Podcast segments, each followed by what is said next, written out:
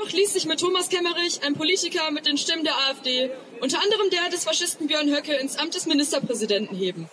Ein unglaublicher Vorgang, der nicht nur an die Zeiten der Weimarer Republik erinnert, sondern auch bundesweit Proteste auslöste, denen sich binnen weniger Stunden Zehntausende Menschen anschlossen.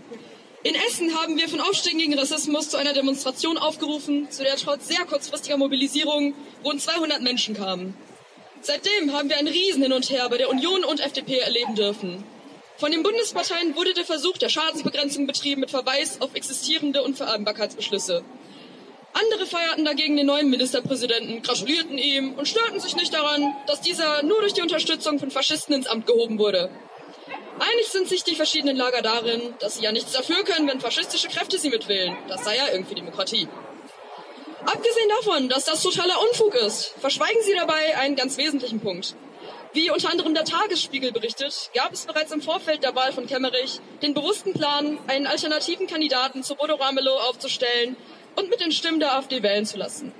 Ein Vertrauter Morings, Karl Eckertan, äh, wissenschaftlicher Dienst der CDU-Landtagsfraktion, veröffentlichte drei Tage vor der Wahl bereits einen Text im Debattenportal The European, in dem er ausdrücklich dafür warb, einen Kandidaten auch mit Stimmen der AfD wählen zu lassen, um so einen linken Ministerpräsidenten zu verhindern.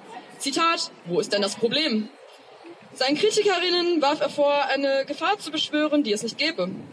Während die AfD trotz stagnierender Umfragewerte immer mehr an Einfluss gewinnt, während der faschistische Flügel um Höcke und Kalbitz inzwischen den Ton angibt, versucht die Partei ihren Erfolg in Thüringen dazu zu nutzen, sich als bürgerliche Kraft darzustellen und so rassistische und faschistische äh, Positionen in die Mitte der Gesellschaft zu tragen, zu legitimieren und zu normalisieren. Stefan Repple, AfD-Landtagsabgeordneter in Baden-Württemberg, also dem gemäßigten Westen, schrieb am, äh, gestern am späten Abend auf Facebook zur Wahl Kemmerichs in Thüringen. Wäre ich Kemmerich, würde ich an seiner Stelle sofort alle staatlichen Gelder für Linksextremisten stoppen, dann die linken Zentren räumen lassen, den VS Thüringen übernehmen, äh, die Staatsanwälte austauschen, indoktrinierte Lehrer beurlauben und den GEZ-Rundfunksstaatsvertrag äh, kündigen. Dann wäre schon viel erreicht, ginge an einem Tag. Reppel nimmt kein Blatt vor den Mund und zeigt offen, wofür die AfD steht. Kilmerich hat gerade eben nun doch seinen sofortigen Rücktritt erklärt, nachdem er gestern noch meinte, dies sei nicht möglich. Seine 93.000 Euro will er nun doch nicht an einen AfD-nahen Verein spenden, sondern der Staatskasse zurückzahlen, was gestern angeblich ebenfalls nicht möglich war. Der Rücktritt Kemmerichs ist zurückzuführen auf den enormen zivilgesellschaftlichen Druck.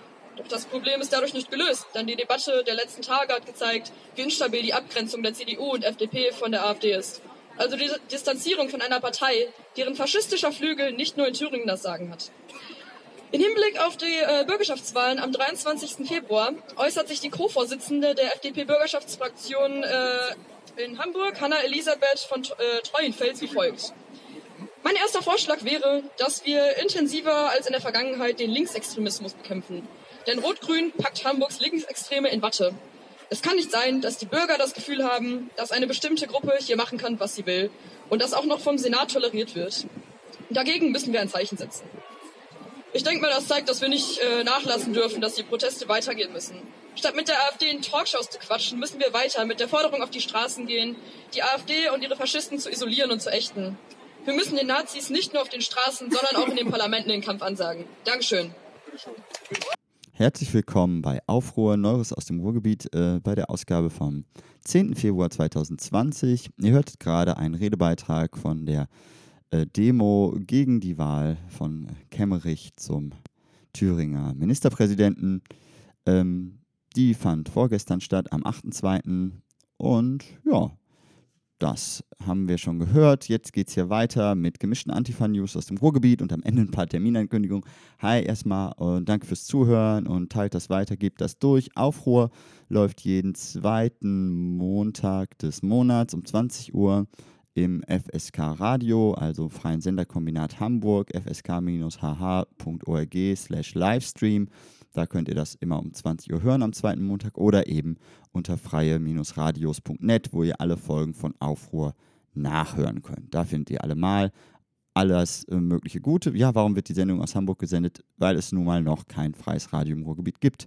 Mal sehen, wie sich das entwickelt. Und nun wieder zurück ins Thema. Ähm, zu Thüringen ist damit erstmal genug gesagt und wir springen jetzt von hier also aus Essen. Das war nicht die einzige Aktion im Ruhrgebiet, die stattfand nach der Wahl Kemmerich, selbstverständlich. Auch in Bochum gab es Aktionen zum Beispiel. Äh, vor den FDP-Zentralen wurde protestiert. Es wurden die örtlichen FDP-VertreterInnen angeschrieben, angesprochen und Statements eingeholt. Ähm, informiert euch da einfach im Internet, weil ich informiere euch über was anderes. So ist es halt. Ähm, Selektion. Ähm, ja, und nun geht es äh, auch schon los mit Bochum. Da äh, auf der Seite antifabochum.noblogs.org findet sich der Antifa-Report äh, aus Bochum 2020. Und da diese Sendung ja für all die ist, die lieber hören als lesen, hm, sonst bräuchten wir ja gar keinen Podcast. Naja, oder doch? Who knows? Ähm, lese ich euch das einfach vor. Ist das nicht schön? Also der Antifa-Report Nummer 4, äh, Februar 2020 von antifabochum.noblogs.org. Im Folgenden dokumentieren wir die Nazi-Aktivitäten in Bochum und Umgebung seit August 2019. Diese Dokumentation hat keinen Anspruch auf Vollständigkeit, sondern zeigt uns die bekannten rechten Aktivitäten. Nach der Veröffentlichung des letzten Antifa-Reports wurde das Gedenken an die Bochumer WiderstandskämpferInnen abgehalten. Bereits im Sommer 2019 berichteten wir über dieses alljährliche Gedenken. In diesem Jahr steuerten wir einen Teil zu dem würdigen Gedenken in Form einer Rede bei. Abgerundet wurde das Gedenken mit dem traditionellen Soli-Foto, diesmal in Anbetracht der Wahlen in Sachsen und Brandenburg mit dem solidarischen Slogan ob Ost ob West, Antifa in die Offensive. Ein Outing, was für Furore sorgte. Diesen Slogan nahmen sich die Bochumer Antifaschistinnen zu Herzen und outeten am Montag, den 9.09.2019, die Neonazi-Aktivistin und Mitorganisatorin des Kampfs der Nibelungen, Marina Liszewski, an ihrem Arbeitsplatz. Liszewski arbeitete bis dato unbehelligt bei der Schufa Holding AG in Bochum. Der Outing-Artikel wurde gut angenommen und auch das Lokalradio 98,5 und die Ruhrbarone berichteten darüber. Auf der Social-Media-Plattform Twitter sorgte das Outing für einen Shitstorm für die unbeliebte Schufa. Nachdem die Schufa sich gegenüber der Presse erst wortkarg gab, verkündete sie, dass man sich von, MitarbeiterInnen in Gegenseit von der MitarbeiterInnen im gegenseitigen Einverständnis getrennt habe. Liszewski selbst, die die Lebensgefährtin des Hammerskins Stefan Held ist, ist seitdem nicht mehr öffentlich in Erscheinung getreten von ihrer Gesinnung sie sicher, äh, hat sie sicherlich keinen Abstand genommen. Der Fall zeigt, dass es wichtig ist und bleibt, Neonazis in ihrem Lebens- und Arbeitsumfeld bekannt zu machen. Auch die Neonazis der extrem rechten Partei NPD machen im Großen und Ganzen da weiter, wo sie bereits die Monate zuvor begonnen hatten. Die Selbstinszenierung ihrer Partei und des Kreisvorsitzenden Klaus Krämer. Die NPD gab an, im Berichtszeitraum zwölf Flugblattverteilaktionen und 17 Infostände durchgeführt zu haben. Dabeihin ist weiterhin unklar, welches Ausmaß die Flugball Flugblattverteilaktionen überhaupt hatten. Die Infostände fanden in der Regel als Doppelinfostände an mehreren Orten täglich statt, so dass sie die angegebenen 17 Stände an sieben, acht Tagen durchführten. Dabei zeigt sich bei den Aktionen neben den bereits bekannten Aktivisten Marco von Brocke, Franzis Marin und Klaus Kremer auch neue Gesichter. Eins der neuen Gesichter ist Shona Charis Seidel aus Herne, Walter Beltstraße 74, welche die momentane Freundin von Marco von Brocke zu sein scheint. Thematisch versuchte die NPD gegen den geplanten Moscheebau an der Kastropper Straße Stimmung zu machen, gegen den sie auch am 23.12.19 bei der Bezirksvertretung eine Petition einreichte. Eigene Kundgebungen organisierte die NPD im Berichtszeitraum nicht. Äh, dafür führt sie am 17.11. mal wieder ein eigenständiges Heldengedenken durch. Die Jahre zuvor verschlug es den Kreisverband in der Regel ins Rheinland. Dort nahmen sie am 13.12. auch an der Sonnenwendfeier in Mönchengladbach teil. Auch der ehemalige NPD-Vorsitzende Udo Vogt war zugegen. Weiterhin suchte Klaus Kremer, der sich am 13.12.19 überraschenderweise zum Kreissprecher wiederwählen ließ, ließ Kontakt zu diversen Mischszenen und Bürgerwehren in NRW. So ist bekannt, dass Bochumer NPDler am 8.9. in Mönchengladbach an dem Stopp die Gewalt Aufmarsch von Dominik Röseler teilnahmen, ebenso am 3.12. am Aufmarsch der Herner Bürgerwehr und am 17.12. bei Pegida NRW in Duisburg. Auch an der Kundgebung von Fridays gegen Altersarmut vor dem Bochumer Rathaus am 24.01.20 nahmen die AktivistInnen der NPD teil. Klaus Krämer und Franzis Marien beim Einreichen der Petition. Das ist ein schönes Foto, was ich jetzt als Untertitel vorgelesen habe. Pardon. Wie bereits angeschnitten, versuchte vor allem Klaus Krämer, sich immer wieder selbst zu inszenieren. So sprang er vergeblich auf den Shitstorm gegen den WDR auf, indem er Anzeige gegen die Intendantin stellte. Ebenso wollte er Aufsehen erregen, indem er ankündigte, einen großen Waffenschein zu beantragen. Er begründete dies mit zahlreichen Angriffen auf ihn. Wir kommentieren dies nur mit dem Titel eines Flugblatts, welches im Jahr 2010 bei einer Antifa-Kundgebung in Wattenscheid verteilt wurde, wer im Glashaus sitzt. Die NPD kündigte zudem noch an, dass Ariane Meiser als OB-Kandidatin antreten werde. Wo sie dies tun werde, stand jedoch nicht in der Pressemitteilung und vom 2.12 vom 2.12.19. Meise kommt eigentlich aus Lohmar, einer Stadt am, im Rhein-Sieg-Kreis und ist Anwältin in der Kanzlei von Markus Beisig in Leverkusen. Stadtrat und Neonazis Franzis Marin zog es am 23.11. nach Riesa, wo er an einem Schutzzonenseminar teilnahm und sich beim Kampfsport ablichten ließ. Seit der letzten Veröffentlichung ist es bezüglich der Schutzzonenkampagne aber eher ruhig geworden. Es ist jedoch davon auszugehen, dass sich die NPD im kommenden Kommunalwahlkampf wieder vermehrt in ihren Schutzzonenwesten auf abgelegenen Friedhöfen fotografieren lässt. Das Nationale Bündnis Ruhrgebiet. Klaus Kremer und Bernd Schreiner erstmal. Im Rahmen des kommenden Kommunalwahlkampfs hat sich im Ruhrgebiet im Oktober ein neues rechtes Bündnis zusammengetan. Dies geschieht aufgrund der zunehmenden Bedeutungslosigkeit beider Seiten. AkteurInnen der extrem rechten Parteien NPD und die Rechte haben mit ehemaligen Mitgliedern der AfD das Nationale Bündnis Ruhrgebiet, die Ruhralternative, gegründet, um gemeinsam für das sogenannte Ruhrparlament anzutreten, welches zeitgleich zur Kommunalwahl gewählt wird. Die Aussicht auf Erfolg ist dabei eher gering. Spitzenkandidat des Bündnisses ist, wer hat es gedacht, Klaus Krämer aus Wattenscheid, NPD, Ihm folgen Bernd Schreiner, ehemals AfD aus Dortmund, Michael Brück aus Dortmund, die Rechte, Detlef Ferger aus Mülheim, NPD, Henry Schwind aus Gelsenkirchen, die Rechte und Karl Weiß aus Duisburg, NPD. Es ist davon auszugehen, dass sie erneut eine Kundgebungstour durchs Ruhrgebiet wählen und sich stärker als bisher bei der Kommunalwahl unterstützen. Nazi-Aktivitäten im Bochumer Norden. Aus den Stadtteilen Gerte und Hiltrop kann weiterhin berichtet werden, siehe auch die vorangegangenen Reporte, dass dort regelmäßig eine hohe Anzahl an rassistischen und antisemitischen Schmierereien gesprüht wird. Erstaunlicherweise weckt dies trotz Anwohnerbeschwerden und strafrechtlich relevanter und menschenverachtender Inhalte weder bei Stadt noch Presse Interesse. Im Dezember tauchten in beiden Stadtteilen Flugblätter im Layout der Stadt Bochum auf, welche dazu aufforderten, rechte Schmierereien und Informationen zu möglichen UrheberInnen zu melden. Die Lokalpresse stürzte sich im Anschluss auf die Fälschung und verlor dabei die Nazi-Aktivitäten beinahe völlig aus dem Auge. Sowohl die Stadt als auch die Lokalpresse sind dazu angehalten, dieses Problem genauer zu benennen und zu thematisieren. Natürlich gilt auch für Bochumer AntifaschistInnen, die Leute vor Ort nicht allein zu lassen und jegliche Räume der Stadt, auch die Randgebiete, nicht den Nazis zu überlassen. Identitäres Saufgelage. Wem definitiv kaum Raum in Bochum gewährt wird, ist äh, die identitäre Bewegung bzw. das, was von dieser übrig geblieben ist. Diese versuchte am 9.11.19, dem Gedenktag an die Reichspogromnacht, ein Saufgelage in Bochum durchzuführen. Bereits gegen Mittag wurde es diese dieses wurden diese mit ihrem Gast, dem rechten YouTuber Outdoor Ilna, bemerkt und deutlich gemacht, dass die Party an dieser Stelle beendet ist.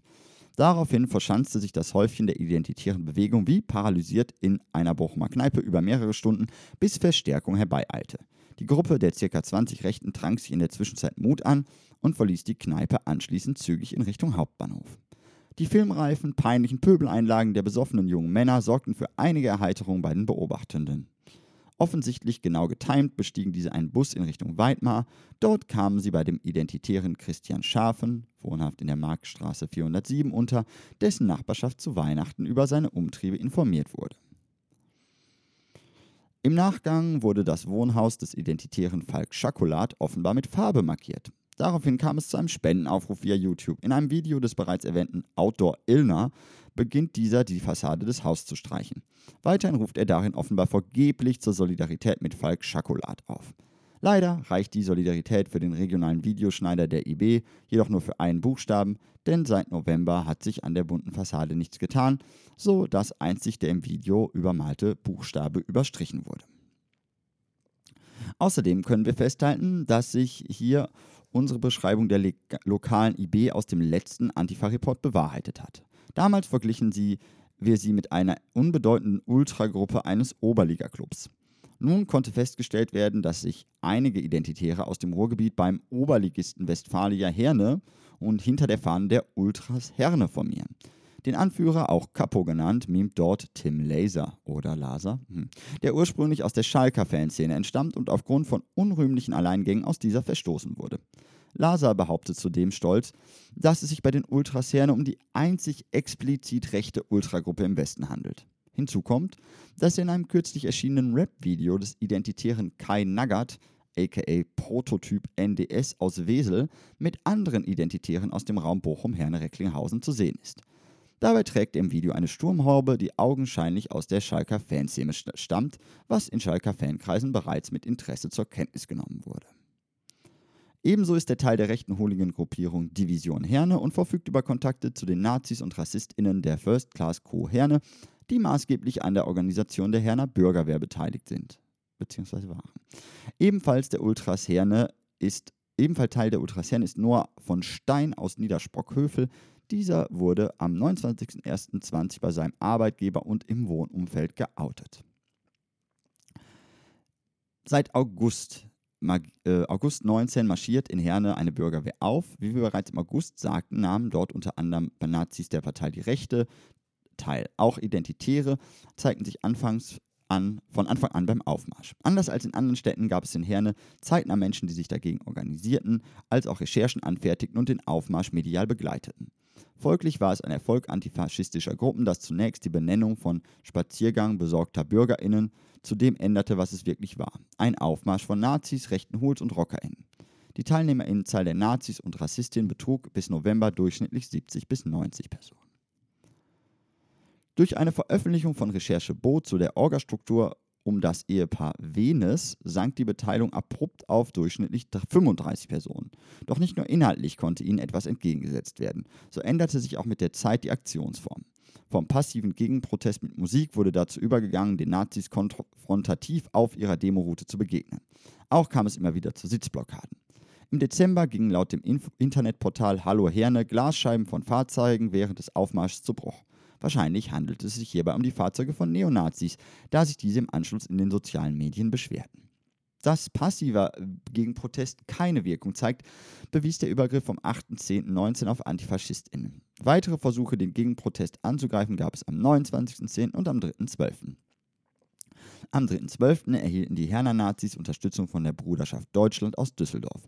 Sie beleidigten Mensch, Menschen, die sie für MigrantInnen hielten, rassistisch, warfen Gegenstände in den Gegenprotest.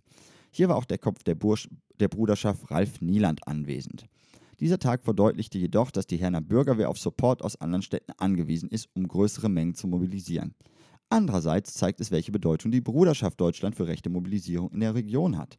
Am 21.01.20 übernahm erstmals die Sippe NRW um Nathalie Riem die Organisation des auf Donnerstags verschobenen Aufmarsches.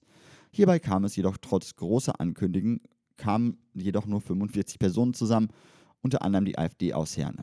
Den Aufmarsch am 30.01.20 besuchten nur noch 25 Personen. Eine ausführliche Veröffentlichung zu den Strukturen in Herne findet ihr auch auf dieser Seite, also antifabochum.noblogs.org gemischtes. Ähm, ebenfalls 45 Menschen versammelten sich bei der Kundgebung des Rassisten Michael Stürzenberger am 21.08. in der Bochumer Innenstadt. Eine antifaschistische Mobilisierung sorgte dafür, dass Stürzenberger, anders als in anderen Städten, hinter einem Gitter der Polizei seine Kundgebung durchführen konnte. Der Gegenprotest fiel leider schwächer aus, da zeitgleich eine bundesweite antirassistische Demonstration in Paderborn stattfand. Am 22.01.20 kam es in Bochum zu einem Gerichtsprozess mit einem alten Bekannten. Der Neonazi und ehemalige NPDler Christian Schemm wurde wegen Volksverhetzung und Bedrohung verurteilt.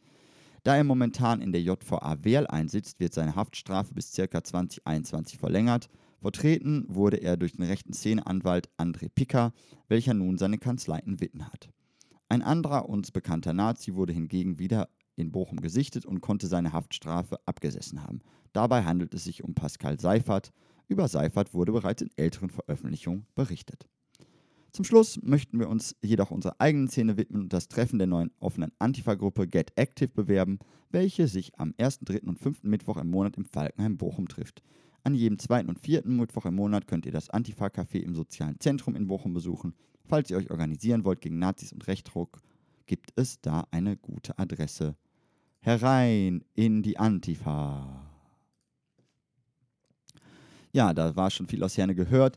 Ähm, zuletzt kam dann die Benachrichtigung aus Herne hier in einer Meldung vom 7.2., dass sich die Gruppe der besorgten Bürger in Herne aufgelöst sein soll, haben soll. Das berichtet der Westen, Watz, Funke, Stinke Mediengruppe. Äh, hier steht bei der Funke Stinke Mediengruppe, das Projekt sei verbrannt. Äh, würde ein Organisator sagen, die, also wie wir ja schon hörten, ist die, sind die Zahlen da arg zurückgegangen und es wurde auch nicht weiter angemeldet. Ihr könnt aber, wie gesagt, nochmal eine genauere Recherche zu Herne auch auf der eben erwähnten Antifa Bochum Noblog Seite finden. Da ist noch mein ausführlicher Bericht. Jetzt ähm, komme ich zu einem etwas anderen Thema. Das ist eine Mischung aus Information und vielleicht auch Werbung. Ist auch ein Termin, deswegen trotzdem interessant, äh, das vorzuziehen. Ich denke, das lohnt sich trotzdem zu hören. Jetzt geht es hier einmal kurz um die Konferenz der kleinen Orte und freien Kollektive. Die findet in Oberhausen statt am 29.02. und 1.03. Und äh, dabei handelt es sich um eine Konferenz, in dessen Rahmen nicht nur über verschiedene äh, Themen aus dem künstlerischen und sozialen Bereich berichtet wird, sondern in dessen Rahmen auch das ähm, queer-feministische Vernetzungstreffen Ruhr stattfindet und das Vernetzungstreffen Linker Ladenprojekt im Ruhrgebiet. Und da will ich euch, liebe Hörerinnen, natürlich äh, nochmal jetzt hier ganz besonders zu einladen. Genau, also ihr findet alle Infos zu dieser Konferenz auf netzwerk-x.org. Da kommt man sofort zum Programm und äh, da sind dann, ist dann auch alles zu lesen und da kann man sich anmelden. Das kostet auch nichts. Äh, findet in Oberhausen im Druckluft und im Unterhaus statt. Ähm, genau, ich lese mal ein paar Auszüge aus dem Programm. Ähm, genau, am Samstag, den 29.02. Ähm, geht das ab 13 Uhr los und da findet dann zum Beispiel ähm, um Viertel vor vier eine, ein kleiner Vortrag zum Thema äh, die Reproduktion des internalisierten Kolonialismus in Kunst und Politräumen statt. Ähm, da äh, geht es um Gatekeeping. Da wird dann eine Gesprächsrunde stattfinden. Um halb fünf beginnt dann eben das schon erwähnte queer-feministische Vernetzungstreffen Ruhr. Ähm, ein Raum und Kennenlernen, ein Raum zum Kennenlernen und Austauschen für Flint.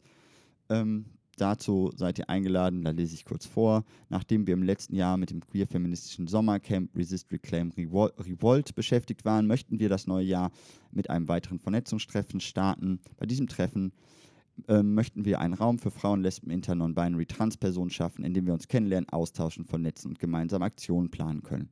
Ein Schwerpunktthema des Vernetzungstreffens wird der Austausch sein über, über und rund um den Internationalen Frauenkampftag am 8. März. Danach gibt es dann kulturpolitische Vorträge, zum Beispiel ein zu zehn Jahre Kulturhauptstadt unter dem Thema zehn Jahre nachhaltig von oben, von der Kulturhauptstadt zum Strukturtunnel. Da äh, geht es um eine Kritik dessen, was äh, hier seit zehn Jahren so kulturpolitisch gemacht wird. Im Anschluss geht es um das soziokulturelle Zentrum in Duisburg, wie da die Entwicklung ist, zum Stapeltor, da werden Aktive da sind und darüber berichten. Dann wird es weitere Gesprächsrunden geben. Wie gesagt, das ganze Programm findet ihr im Internet. Ähm, auch am Sonntag geht es aber ähm, interessanter weiter, noch interessanter als davor. Ähm, da geht es wieder um eins los und da ist zum Beispiel um halb drei dann ein wieder ein Vortrag zum Thema der universelle Charakter der Marginalisierung von Minderheiten als DienstleisterInnen und dem Widerstand einzelner äh, Künstlerinnen, WissenschaftlerInnen und Kollektive von der Agentur Ausländerrausch. Danach findet um 15 Uhr im Unterhaus das Vernetzungstreffen linker Ladenprojekte statt. Ähm, da lese ich euch jetzt auch mal kurz die ausführliche Ankündigung vor. Auch in diesem Jahr laden wir wieder zu einem Vernetzungstreffen der linken und selbstverwalteten Laden- und Stadtteilprojekte ein und wollen uns einmal mehr mit Fragen beschäftigen, wie beispielsweise, wie können wir Freiräume erkämpfen und langfristig erhalten, Förderungen beantragen oder lieber unabhängig bleiben, wie klappt das mit der Aktivierung von BewohnerInnen im Stadtteil, ein bisschen Spaß und Subkultur oder politischer Anspruch, mit der Stadt verhandeln, gegen die Stadt arbeiten oder wie wirksam eingreifen in Stadtentwicklungspolitik.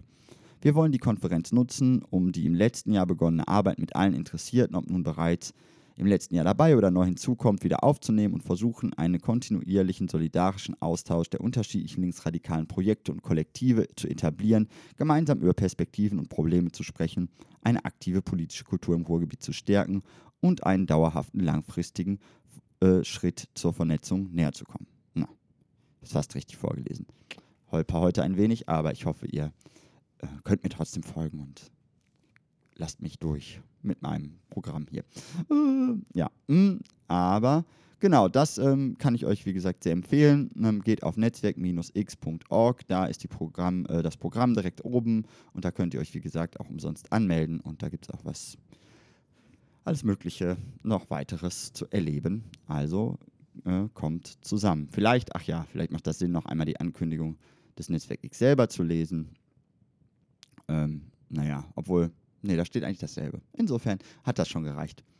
Ähm, noch eine kleine äh, interessante Note, bevor ich zu den Terminen komme, ähm, ist ähm, nochmal aus Bochum ein Schreiben äh, unter dem Titel Keine Zusammenarbeit mit der MLPD. Es, ähm, das lese ich deswegen vor, weil das interessant ist.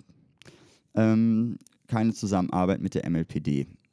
In den letzten Wochen und Monaten kam es in Bochum auch bundesweit zu zahlreichen Konflikten zwischen progressiven Zusammenhängen und der MLPD. Diese Konflikte und Angriffe haben ihren Ursprung ausnahmslos in dem respektlosen, fordernden und unsolidarischen Verhalten von MLPD-Mitgliedern. Bewusst wurden diese Konflikte von Seiten der MLPD eskaliert, indem sie unter anderem Outings von politisch links stehenden Personen veröffentlichten oder Anzeigen gegen unbequeme KritikerInnen stellten, um diesen zu schaden oder an persönliche Daten zu gelangen. Weiterhin versuchten MLPD-Mitglieder mehrfach, wenn auch erfolglos, an Informationen ihrer KritikerInnen zu gelangen, indem sie ihr Umfeld ausfragten. Damit übernimmt die MLPD Methoden, die wir bislang nur von den GegnerInnen progressiver Bewegungen, also von Rechten, Neonazis sowie Staats- und Verfassungsschutz kennen. Es sind Angriffe auf Einzelpersonen und die gesamte progressive Bewegung insgesamt, weil sie konkret Menschen nötigen und gefährden. In der Folge fassen wir die Angriffe der MLPD auf progressive Strukturen und Demos in Bochum zusammen, die deutlich machen, dass es sich dabei nicht um Einzelfälle oder individuelles Fehlverhalten, sondern um die eskalative Strategie der MLPD handelt. 20.09.2019 bei einer Großdemonstration zum globalen Klimastreik in Bochum griffen Mitglieder der MLPD Organisatorinnen und Demonstrierende ja, griffen Mitglieder der MLPD Organisatorinnen und Demonstrierende an und versuchten, die Demonstration für ihre Zwecke zu missbrauchen. Obwohl der Demokonsens der Schülerinnengruppe Fridays for Future explizit Parteifahren und Parteiwerbung ausschließt, zeigte sich die MLPD erneut unsolidarisch und verstieß auch nach mehrfacher Ansprache durch Demonstrierende und Ordnerinnen bewusst dagegen. Zudem wurde in Form von Flyern Parteiwerbung innerhalb der Demonstration betrieben. Das unsolidarische Verhalten der MLPD störte viele Demonstrierende, weshalb sich immer mehr Menschen einfanden und ihren Unmut über das provokante Auftreten Luft machten. Über den Lautsprecherwagen wurde auf das unsägliche Verhalten der MLPD aufmerksam gemacht, was diese in altbekannter Manier als antikommunistische Pogromstimmung hochstilisierten. Schließlich ließ sich die MLPD eine Anzeige wegen Verleumdung anfertigen. Drei Personen, die sich während der Demonstration zeitweise auf einem Lautsprecherwagen befanden, wurde von MLPD-Mitgliedern abfotografiert und anschließend im MLPD-Magazin geoutet.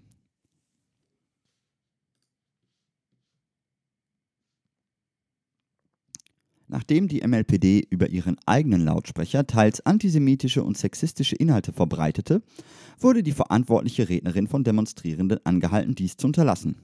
Daraufhin drängte, drängte, drängten weitere MLPD-Mitglieder KritikerInnen mittels körperlicher Gewalt beiseite. Ein männliches MLPD-Mitglied drückte dabei eine Klimaaktivistin mit seiner Hand ins Gesicht. Da sich die MLPD nicht an den Demokonsens hielt, Demonstrierende und Organisatorinnen provozierte, ihnen gegenüber handgreiflich wurde und Fotos von Kritikerinnen anfertigte, machten immer mehr Demonstrierende und auch OrdnerInnen verbal deutlich, dass die MLPD von der Demonstration auszuschließen sei. Während dieser Diskussion machte ein weibliches MLPD-Mitglied Porträtfotos einer Klimaaktivistin. Nachdem die Polizei erneut hinzugezogen werden musste, um die Löschung, Löschung der Fotos zu fordern, erschien einige Zeit später im Presseorgan der MLPD ein Artikel mit willkürlich geschossenen Gesichtsfotos Demonstrierender, um diese zu outen. Am 1.11. weitere Vorfälle. Bei der überregionalen Solidarität mit Rojava-Demonstration in Bochum verstießen die acht teilnehmenden MLPDler gegen die vom Bündnis und vom Veranstalter beschlossenen Demokonsens, indem sie als einzige deutsche Partei ihre Fahne präsentierten. Trotz zahlreicher Ansprachen von Ordnerinnen und Teilnehmerinnen wurde sich der Bitte, diese einzurollen, widersetzt und teilweise aggressiv gedroht.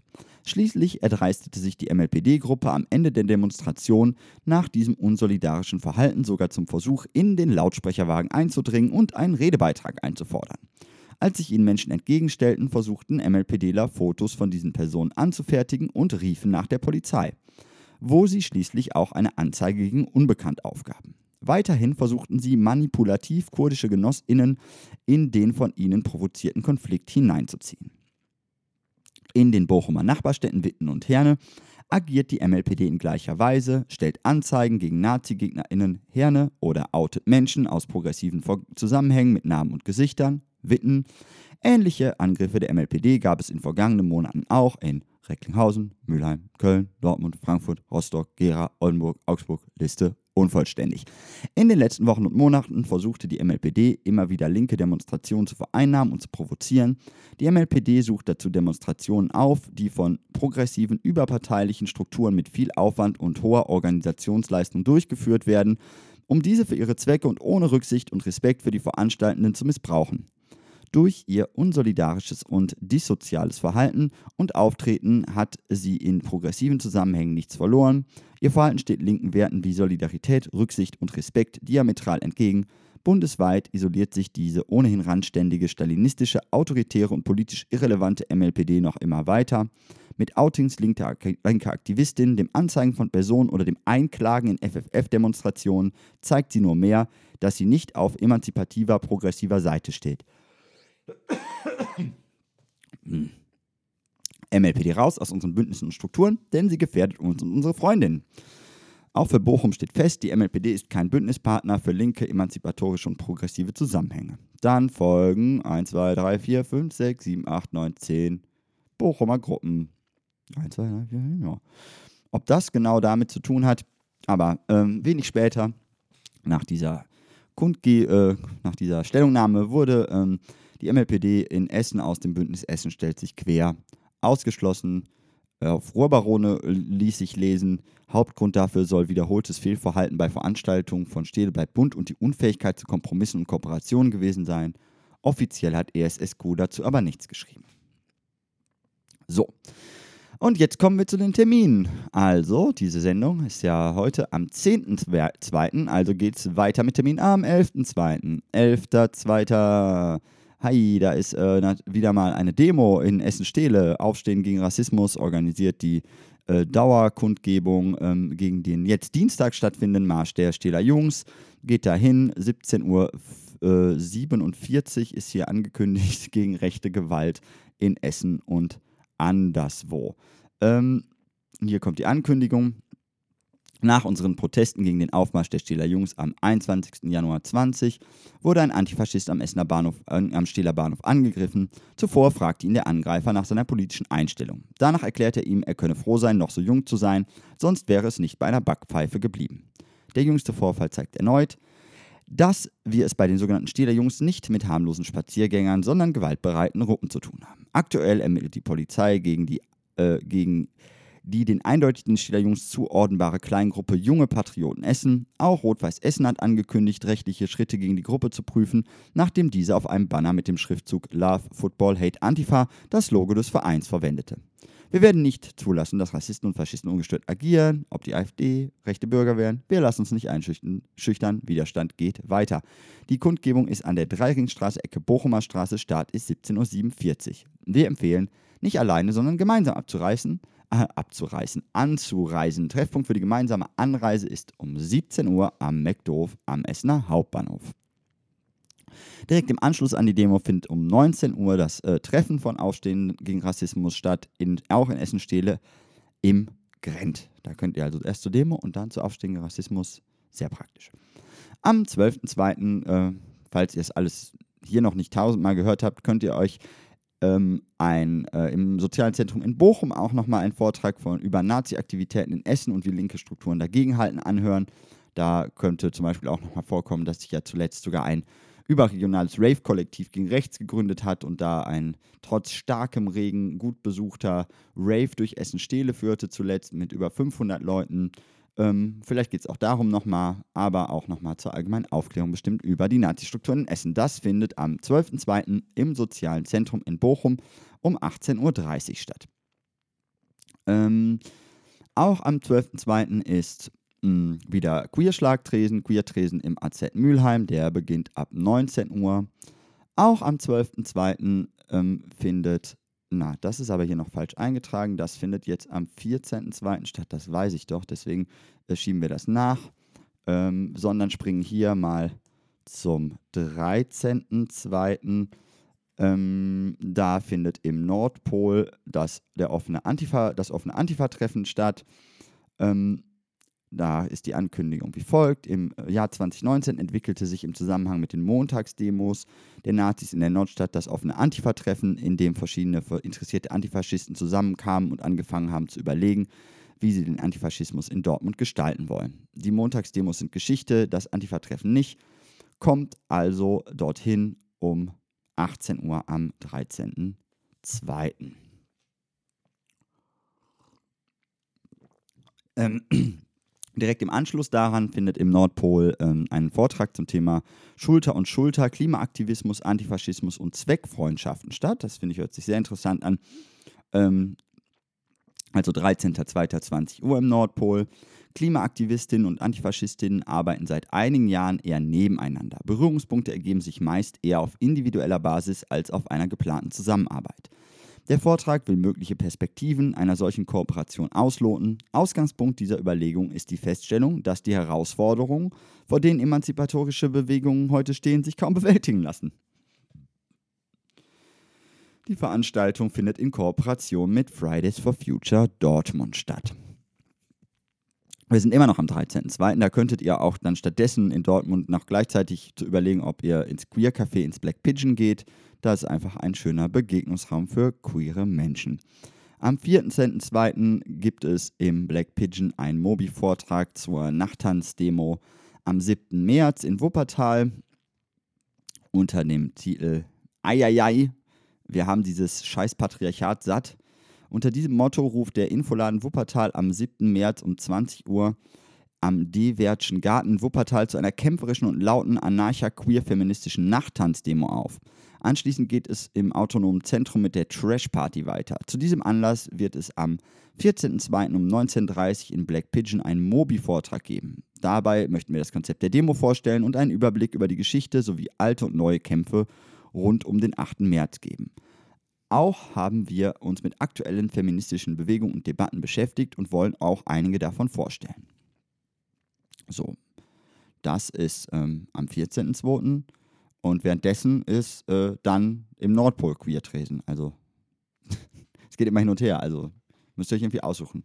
Also ihr könnt auf jeden Fall auch zweimal zum Queertresen gehen. Am Freitag ist 14.02. schon wieder Queertresen. Also eigentlich können wir dreimal hintereinander zum Queertresen gehen. Erst gehen wir dann irgendwie zum Queerschlag. Das ist dann am 12. und dann gehen wir dahin und dann gehen wir dahin und dann am 14. halt, genau, zum All My Friends Are Criminals. Criminal, are Animals heißt der. Oh, das ist ja noch was anderes. All My Friends Are Animals, Queer-Tresen. Ja, naja, äh, das äh, findet am 14.02. um 21 Uhr im Nordpol statt. Am 14.02. sind die Angebote aber über, übervoll und ihr könnt euch auch stattdessen im Trotz allen im Witten ähm, den Film Frauen bildet Banden, eine Spurensuche zur Geschichte der Roten Zora angucken. das ist ein wunderbarer Film, äh, den habe ich schon gesehen, kann ich sehr empfehlen. Ähm, hier eine kurze Ankündigung: Der Dokumentarfilm über die Rote Zora und die, den militanten Frauenwiderstand in den 70er und 80er Jahren. Die Rote Zora war in den 70er, 80er Jahren eine militante Frauengruppe, die sich clandestin organisierte. Ihre Aktivitäten richteten sich unter anderem gegen die alltägliche Gewalt gegen Frauen, gegen Gen- und Reproduktionstechnologien, Bevölkerungspolitik und internationale Ausbeutungsbedingungen. Erzählungen von verschiedenen Zeitzeuginnen, Interviews mit einer Historikerin und ehemaligen Zora und ehemaligen Zoras lassen die Geschichte der Roten Zora und der damaligen Frauenbewegung wieder lebendig werden. Anwesend ist eine der Filmemacherinnen. Im Anschluss gibt es die Möglichkeit zur Diskussion mit ihr. Das am 14.02. im Trotz allen in Witten. So, am 15.02. Ähm, wäre die Option, ähm, nach ähm, Erfurt zur Großdemo zu fahren, aber da vorher könntet ihr euch dann ja auch doch schon wieder, doch am 14.02. Das äh, im Alibi gibt es nämlich noch auch einen Vorschlag, Vorschlag da in Essen. Da gibt es einen Vortrag zum Thema Hannibal-Komplex. Also die äh, sucht euch was aus, was ihr da macht. Ähm, genau, ich äh, schaue mal, ob das überhaupt richtig ist. Muss mal kurz in den Kalender gucken, weil hier sind ja immer Terminverschiebungen ohne Ende. Ich kann das mal kurz hier, ich schaue nochmal bei Hermine, ob das da steht, weil da habe ich ja die Termine her. Ne? Äh, Hermine minus Termine. Ja, kennt ihr, ne? Genau. So, ja, aber ist richtig. Der findet, äh, genau, Freitag, der 14. um 19 Uhr im Alibi statt. Auch interessant, der Hannibal-Komplex.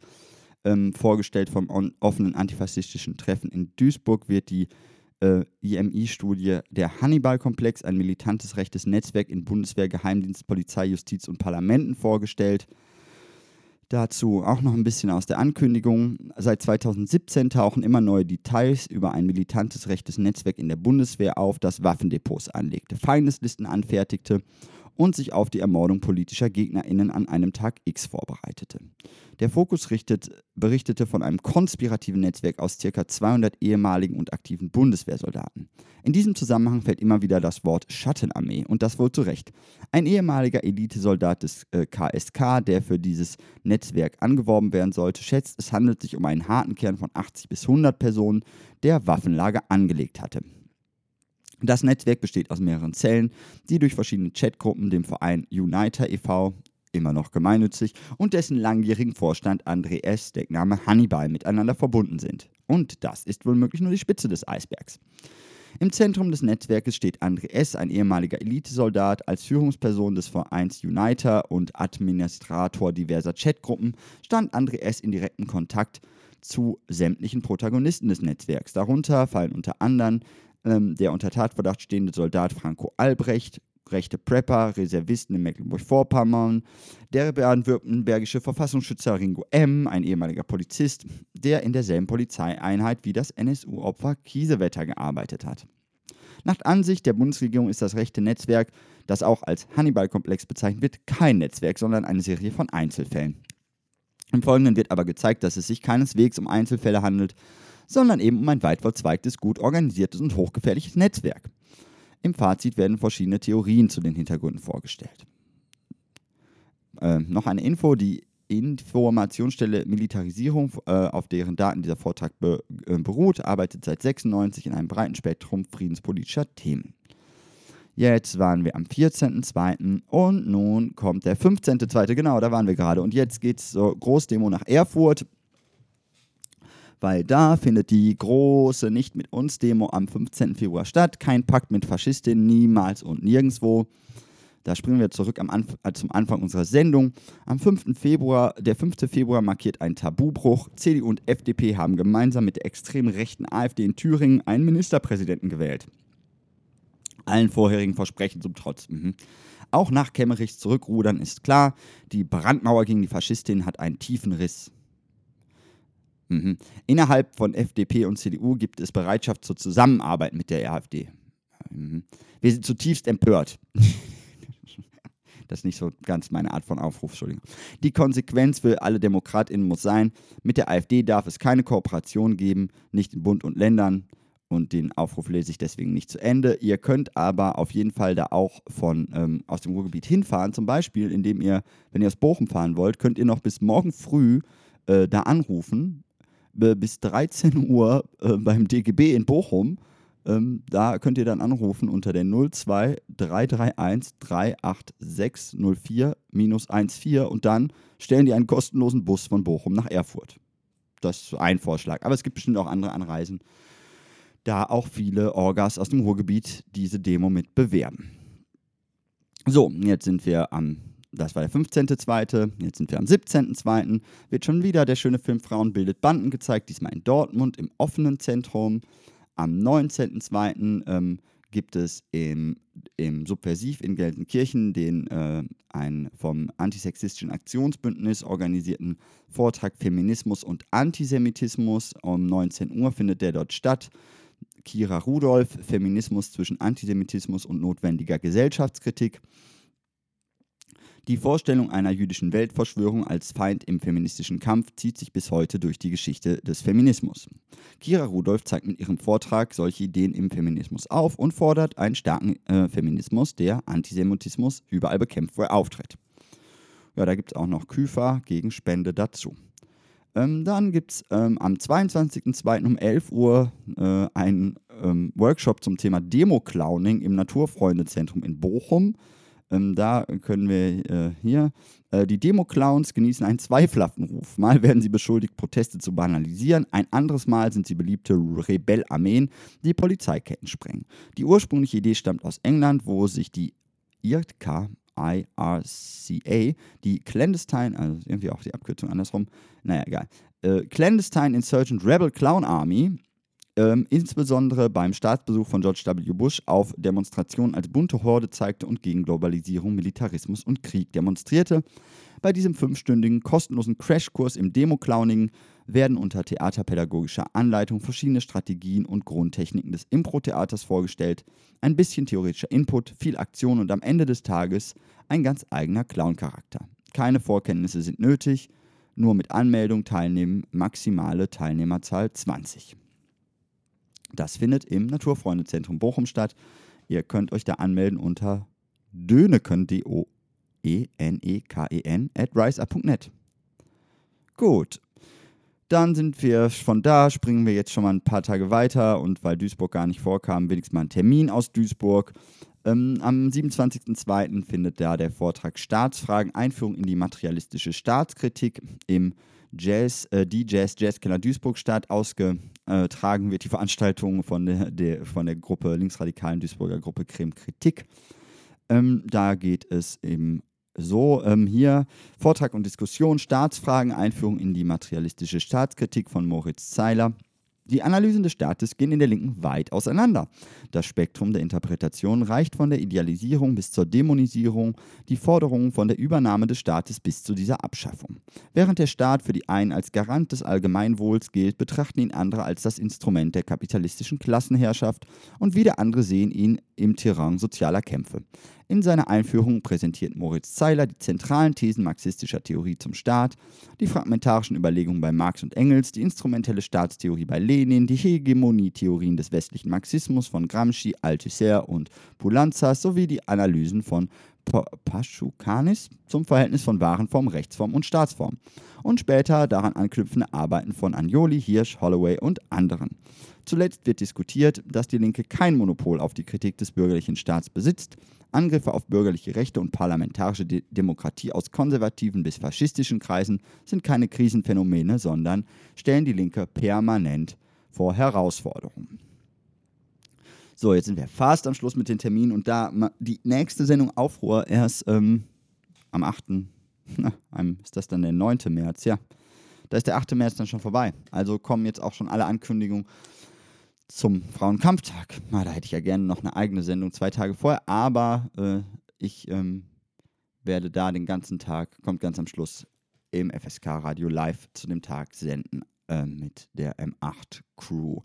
Genau, aber erstmal ähm, zurück zum Terminkalender. Genau, ähm, erstmal hm, noch eine Ankündigung, die davor liegt aus äh, Gelsenkirchen. Da findet am 5. März um 19 Uhr ein Vortrag zum feministischen Streik statt, also feministisch streiken, Geschichte, Ziele und Aktionsformen. Der findet dort um 19 Uhr statt. Dann die Hinweise auf zwei Demos zum Frauenkampftag. Ähm, beides Vorabenddemos am 7., soweit ich das jetzt sehe. Erstmal die am 7. März 2020, 17 Uhr am Bochumer Hauptbahnhof. Das findet ihr alles unter Frauenkampftag bochum.wordpress.com. da gibt es auch noch weitere Veranstaltungen, die angekündigt werden. Ähm, ich lese dir einen Aufruf vor. No Future Without Feminism. Wir befinden uns im Jahr 2020 und in der dritten Welle der Frauenbewegung. Weltweit wirken patriarchale, frauensternchenfeindliche Mechanismen, worunter über die Hälfte der Weltbevölkerung leidet. Betroffen sind nicht nur Frauensternchen, sondern auch Menschen, welche aufgrund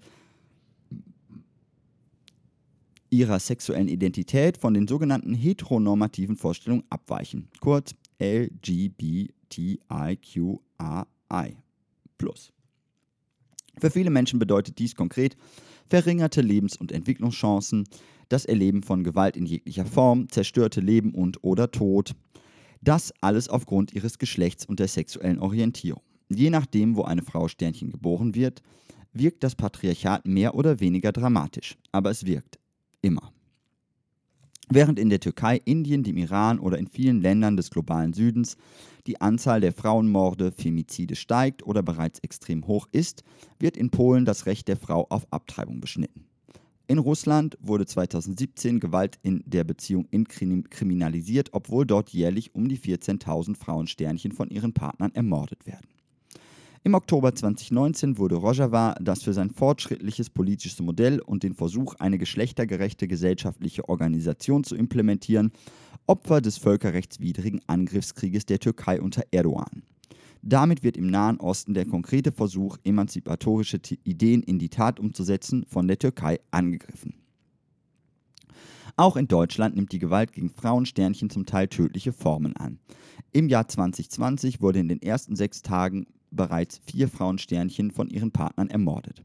Letztes Jahr verübte ein rechtsradikaler Mann, dessen Einstellung der antifeministischen Bewegung der Incels zugeordnet, zugeordnet, zuzuordnen ist, in Halle einen antisemitisch und rassistisch motivierten Anschlag auf eine Synagoge und einen Imbiss. Bei der Tat wurden zwei Menschen ermordet. Eine der zentralen Aussagen des Täters lautete, Feminismus ist schuld an der niedrigen Geburtenrate des Westens. Antifeminismus und seine biologistische, antiquierte Annahme, die vordergründige Aufgabe der Frauen sei das Gebären von Kindern, lässt sich mit antisemitischen und rassistischen Einstellungen verbinden, die auf eine ganz bestimmte Zusammensetzung der Bevölkerung ausgerichtet sind. Solche Einstellungsmuster sind nicht allein Teil einer extrem rechten Haltung, sondern auch in der sogenannten Mitte der Gesellschaft anzutreffen. Erschwerend kommt hinzu, dass Opfer von patriarch patriarchaler Gewalt oftmals nicht ausreichend Schutz und Solidarität erfahren. Das globale Erstarken autoritärer rechter Parteien und Diktatoren zeigt uns mehr denn je, wie notwendig es ist, emanzipatorische Entwicklungen weltweit zu stärken. Unter dem Titel Ni una menos, deutsch keine mehr, begann 2015 in, in, Argentinien der Kampf gegen Gewalt an Frauensternchen und weitete sich seitdem auf viele weitere lateinamerikanische Länder und die ganze Welt aus. Im Zusammenhang damit entstand eine Performance mit dem Sprechgesang Un violador en tu camino ein Vergewaltiger auf deinem Weg, in dessen Text Strafe für Täter und ein Ende des Patriarchats gefordert wird. Dass diese Performance auf eine unglaublich hohe Resonanz gestoßen ist, ist ein Zeichen dafür, dass sexualisierte Gewalt gegen Frauen, Sternchen, leider weltweit ein hochaktuelles Phänomen ist. Die Sichtbarkeit dieser Kämpfe kann als Erfolg für Frauensternchen weltweit verbucht werden das Private ist politisch und es ist an der Zeit anzuerkennen, dass es hier nicht um Einzelschicksale, sondern um die strukturelle Unterdrückung von Frauensternchen geht. Es, ist nicht, es geht nicht um vermeintliche Familiendramen oder Beziehungskrisen, sondern um systematische Gewalt gegen Frauensternchen. Die Senkung der Tamponsteuer und eine vermeintlich bessere Finanzierung für den Ausbau von Frauenhäusern gehen uns nicht weit genug. 2020 kämpfen wir weiter. Gemeinsam mit euch möchten wir aktiv werden, unsere Forderungen auf die Straße tragen uns in der Öffentlichkeit treffen, diskutieren und austauschen. Lasst uns Wissenslücken schließen und Aufklärung betreiben, damit die in der Mitte einer patriarchalen Gesellschaft immer noch vorhandenen frauenfeindlichen Strukturen und Denkweisen ein Ende finden. Lasst uns die richtigen Fragen stellen, Vorurteile abbauen, sichere Räume schaffen und vor allem eine lebenswerte Zukunft für alle erkämpfen. Wir sind eine solidarische Gesellschaft, in der sich Individuen auf Augenhöhe begegnen. Nur so kann Gerechtigkeit und Veränderung von gesellschaftlichen Strukturen entstehen.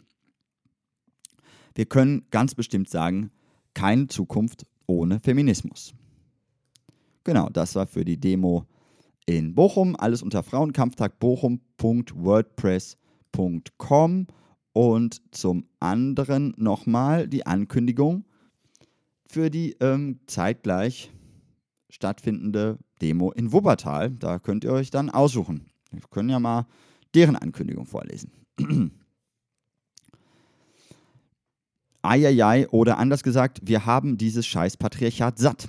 Unter diesem Motto rufen wir am 7. März 20 um 20 Uhr am Devertschen Garten in Wuppertal zu, einem, zu einer kämpferischen und lauten anarcha-queer-feministischen Nachttanzdemo auf. Anschließend geht es im autonomen Zentrum mit der Trash-Party weiter. Eieiei, dieses Patriarchat misst ständig mit und nervt. Ob zu Hause, während der Arbeit, der Uni oder der Schule, beim Feiern, auf dem Nachhauseweg, in der Werbung oder beim Einkaufen. Verdammt, es ist einfach überall. So oft, wie wir da hocken und die Hände über den Kopf zusammenschlagen, so oft, wie wir weinen, schreien oder traurig sind, genauso oft sind wir wütend. Wütend, weil wir nicht mehr weiter wissen. Doch es gibt diese Momente, in denen wir genau wissen, was zu tun ist, in denen wir uns organisieren und anfangen, feministische Banden zu gründen, sexistische Werbung zu sabotieren und Reproduktionsarbeit zu verweigern, in denen wir überall dort angreifen, wo wir angegriffen werden, also auf allen Ebenen und zu jeder Zeit. Eieiei, dieser Faschismus, repressive Strukturen, die jegliche emanzipatorischen Ansätze im Keim zu ersticken versuchen. Sie sind so alt wie die Geschichte des Widerstands selbst. Ein aktuelles Beispiel finden wir in den Frauensternchen-Milizen der GPG, G, JPG, JPG, YPJ, ne? Ich war jetzt auf wenigen Demos. Wo immer mehr Frauensternchen beschließen, aus ihrem alten Leben auszubrechen und gegen den islamischen Staat zu kämpfen. Zum Dank werden sie nun vom türkischen Staat angegriffen. Unterstützt wird die Türkei von den Überbleibseln des IS und wie könnte es sein, anders sein dem deutschen Staat. So gilt die Türkei der deutschen Waffenlobby als langjähriger und verlässlicher Abnehmer von Kriegsgerät wie dem Leopard 2 Panzer. Das ist eine Riesensauerei. Wir danken der JPG und JPG für die Befreiung vom IS und verurteilen den Angriff auf Kurdistan zutiefst. Denn der Ansatz einer solidarischen, ökologischen und selbstverwalteten Gesellschaft wird massiv bedroht. Gerade die Befreiung und Emanzipation der Frauensternchen spielen in den kurdischen Gebieten in der kurdischen Revolution eine der wichtigsten Rollen. Die Unterdrückung von Frauensternchen durch das Patriarchat ist kein Nebenwiderspruch und darf auch nicht als solcher behandelt werden. Eine nicht feministische Revolution ist keine Revolution. Unsere kurdischen Freundinnen haben das verstanden, also ist der kurdische Befreiungskampf, Befreiungskampf auch unserer. Eieiei diese kapitalistische Befriedung. Wie können Girl Power Shirts feministisch sein, wenn tausende ArbeiterInnen bei der Produktion unter grausamsten Bedingungen massiv ausgebeutet werden? Oder wenn die produzierten Größen einer vorgegebenen Körpernorm entsprechen, die viele Menschen ausschließt? Immer öfter ist Feminismus Verkaufsstrategie, wie allzu oft im Textilhandel. Auch wenn ein breiter werdender positiver Bezug zu dem Wort Feminismus begrüßenswert ist, so ist Feminismus weder Style noch Label. Der kämpferische Ansatz darf weder durch hippen Anstrich noch durch kapitalistische Verkaufsstrategie befriedet werden. Dadurch werden unsere Forderungen und Ziele aufgeweicht und verlieren ihre Schlagkraft. Die Klarheit des aufständischen Geistes darf nicht durch reformistische Ansätze verwässert werden. Das Frauensternchenwahlrecht wurde auf der Straße erkämpft und nicht freundlich erbeten. Jetzt dürfen sich immerhin alle Geschlechter gleichermaßen von der herrschenden Klasse bei Wahlen betrügen lassen. Doch auch mit wählenden Frauensternchen hat sich an der Unterdrückung nicht viel geändert. Mit niedrigen Löhnen, meistens im Bereich der Kehrarbeit, wurde der Ruf nach Emanzipation mit klassischer kapitalistischer Verwertung erstickt.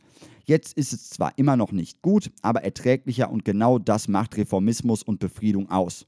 Oder was bringt eine Frauenquote, wenn wir im prekären oder Niedriglohnsektor vor uns hinvegetieren? Gar nichts.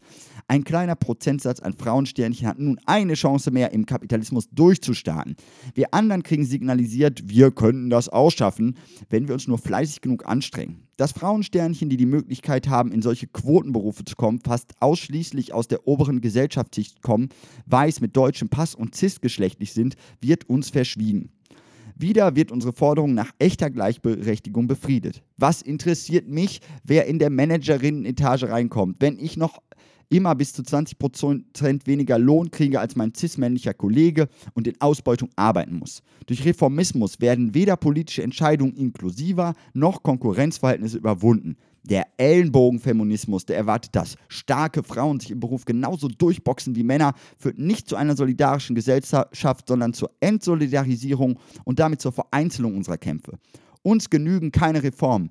Eieiei, uns reicht's gewaltig. Die Zeit, die Hände verzweifelt über den Kopf zusammenzuschlagen, ist vorbei. Wir haben absolut keinen Bock mehr auf den ganzen Mist. Wir wollen nicht mehr klein gehalten werden. Wir haben keinen Nerv mehr auf sexistische Sprüche. Wir müssen nicht beschützt werden. Schluss mit der Fremdbestimmung über unseren Körper. Schluss mit Femiziden. Schluss mit Gewalt und Unterdrückung. Wir brauchen keine PolitikerInnen, die vermeintlich unsere Positionen vertreten. Wir brauchen keine ChefInnen, die über uns stehen. Wir wissen selbst, was wir können, brauchen und wollen. Lasst uns kämpfen für solidarische Selbstorganisation, gegenseitiges Empowern und Unterstützen. Frei von Herrschaft, Staat und Autorität. Lasst uns gemeinsam angreifen, die Repressionsstrukturen überwinden und uns Raum und Zeit erkämpfen. Unsere Ideen eines freien, wunderschönen Lebens ausprobieren. Lasst uns von und miteinander lernen. Lasst uns Momente schaffen, in denen uns die Angst nichts anhaben kann, weil unsere Träume und Utopien stärker sind und weil wir im Herzen daran glauben, dass eine andere Welt möglich ist. Deshalb laden wir euch ein. Geht mit uns auf die Straße, tanzt in eurem Lieblingsoutfit, lasst uns sichtbar, wütend, wild und gefährlich sein. Am 7. März treffen wir uns um 20 Uhr in der Diverge, im Divertschen Garten, um dem Patriarchat zusammen kräftig auf der Nase rumzutanzen. Solidarität heißt Angriff, bildet feministische Banden, organisiert euch heraus zum autonomen 1. Mai in Düsseldorf. Achso, das auch noch. Das, warum kommt der Satz jetzt plötzlich? Naja, auch gut. Heraus zum autonomen 1. Mai in Wuppertal und überall. Ja, das ist auch gut. PS, auf der Demo wollen wir kein raumnehmendes äh, Verhalten, kein Rumgemacker, keine menschenverachtende Position. Auch Symbole und Fahnen von Parteien und parteinahen Organisationen und autoritären Strukturen haben hier keinen Platz.